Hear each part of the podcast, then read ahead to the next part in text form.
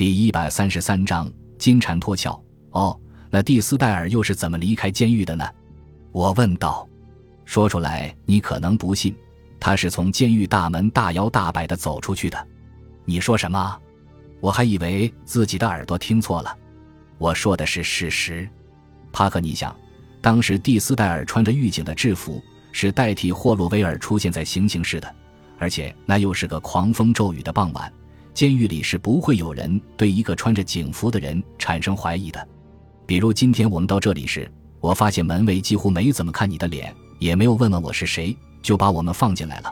他急于回到岗楼里去，毕竟那里要舒服一些。当然，你是朝门卫打了个手势。蒂斯戴尔往外走时也会如此。他穿着狱警的制服，而且是下班的时间，门卫就更不可能怀疑了。另外，我估计蒂斯戴尔是开着格兰杰的车走的。等到格兰杰下班时，他可能是搭了同事的一辆车。如果对方问他为什么不开自己的车，他随便找个理由就搪塞过去了。对于蒂斯戴尔是否去了格兰杰家，我没有确切的把握，只是通过其他事实做出逻辑性的推理。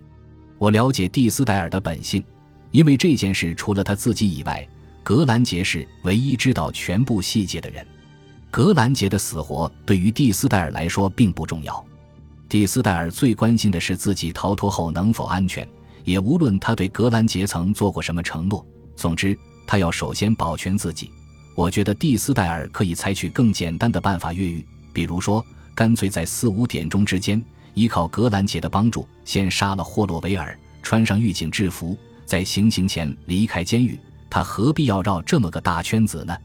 你说的这些我也曾想过，但我反复思考，蒂斯戴尔一定有他的想法。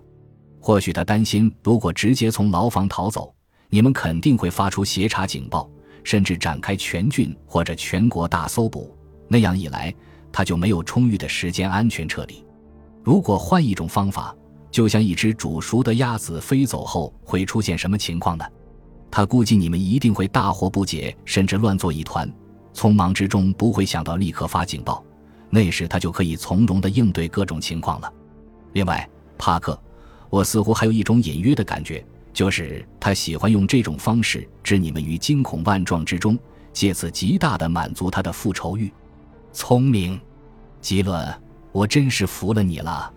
我将身子靠到椅背上，破解这类谜团靠的是逻辑推理和缜密观察，光聪明是不顶用的。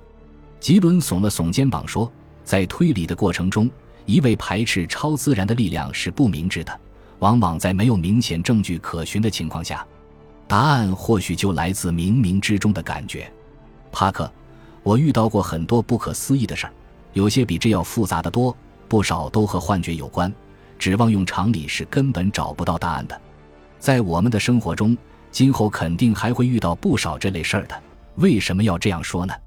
这些事情的发生都是有一定背景的，帕克，你信吗？它能发生一次，就有可能发生第二次。我们所能做的就是随时准备迎接他们的挑战。”吉伦一本正经地说。“这么说，你是早就预料到剑山监狱会发生这种事儿，有未卜先知的本领？怎么说呢？也许是，也许不是，也许我只是个喜欢旅行的通俗作家。”他故弄玄虚地冲我一笑，夹着他的笔记本站了起来。“好了，帕克，我不想再跟你说了。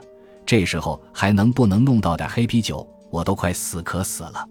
说完，我们都开心地笑了起来。一个星期后，吉伦没打任何招呼就突然离开了剑山村，谁也不知道他去了哪儿，也不知道是否还能再见到他。总之，他就像是个谜一样，六十年来仍然萦绕在我的心中。雄鹿吉伦究竟是谁？他又来自哪里？或许唯有他笔记本上的那个句子是读懂他的一把钥匙。如果一个吉姆巴克单独站在海岸边，在月黑风高时歌唱，有多少沙粒会印上他的脚印？